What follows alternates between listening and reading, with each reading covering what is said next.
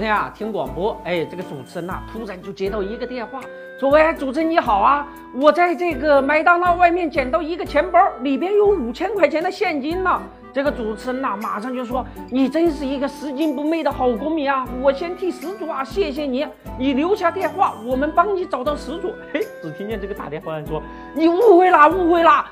我现在啊，只想在你们这儿点一首歌，大张伟的倍儿爽，来表达一下我现在的心情呐。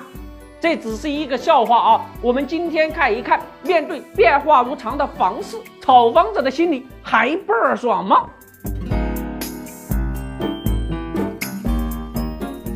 房子还能不能炒啊？德林社总有小伙伴这样问我啊，我说你炒股票肯定没有赚到钱，你咋知道的？在 A 股炒股赚钱的散户啊，还不到百分之十呢。如果把这个时间范围啊放得更长一点儿，你不亏钱那都算烧高香了。现在啊，你要想用炒股票的那个思维去炒房，小心被人当夜壶啊！德林社之前讲过，上海啊炒房的疯狂啊，有一个家伙买了一套房，一个月之内就赚了五百万呐！那家伙啊，就对那些苦哈哈上班的白领呢很是不屑，说：“哎，辛辛苦苦三十年，还不如买一套房呢。你要想炒房，我建议你啊，先看看那个炒字到底是怎样写的。”钱放在火边儿，那只有一个结果，那就是越炒越少，是不是有一点孔乙己写茴香豆的感觉啊？真不是开玩笑，你去看看那些炒股票的，有几个没有抑郁症呢？只是症状的轻重不同罢了。你要想炒房，那你就得看政府的脸色。现在呀，上海那些个炒房的消停了吧？这个首付贷肯定是不能搞了嘛，二套房。首付比例有可能提高到百分之七十啊！房贷利率最低折扣不能够低于九折。如果啊你没有上海的户口，缴纳社保和税务，两年之内肯定是不能买房了。对不起，得五年。你要想在上海啊，现在去炒一把房，想想是不是都肉疼呢？投资还是自住？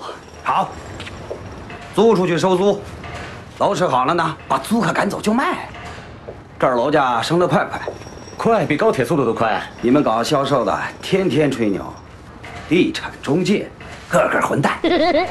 福如一夜春风来，炒房夜伏被踢开。德林社一致认为啊，房子就是一把夜伏。当我们在新闻中一次又一次的看到房地产调控这个词儿的时候啊，房子的刚需其实。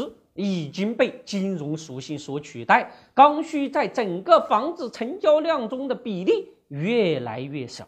无论是欧洲还是美洲啊，房子都成了危机的源头。房子啊，其实跟股市是一样的，那都是。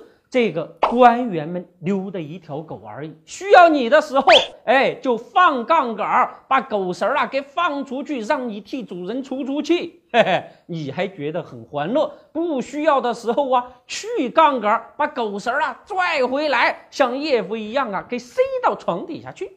现在呀，不少三四线城市的人呐，把房子给卖了，跑到一线城市来炒房。这哪儿是什么去库存呢？这就是给三四线城市加库存嘛！夜伏跑偏了，要库档了，那必须塞回去。好啊，好啊！嘿，你现在明白了吧？就是那么污。现在明白为什么以上海为首的一线城市啊，突然去杠杆了？德林社认为呀，如果啊你要想靠炒房赚钱，用炒股的思路去炒的话，那只会成为接盘侠呀，很容易被金融的按钮啊，就像冲马桶那样，咣叽一下按下去给冲掉。面对变化无常的房市，也许老百姓会说：“小心是修不住棺材坑死人哦。”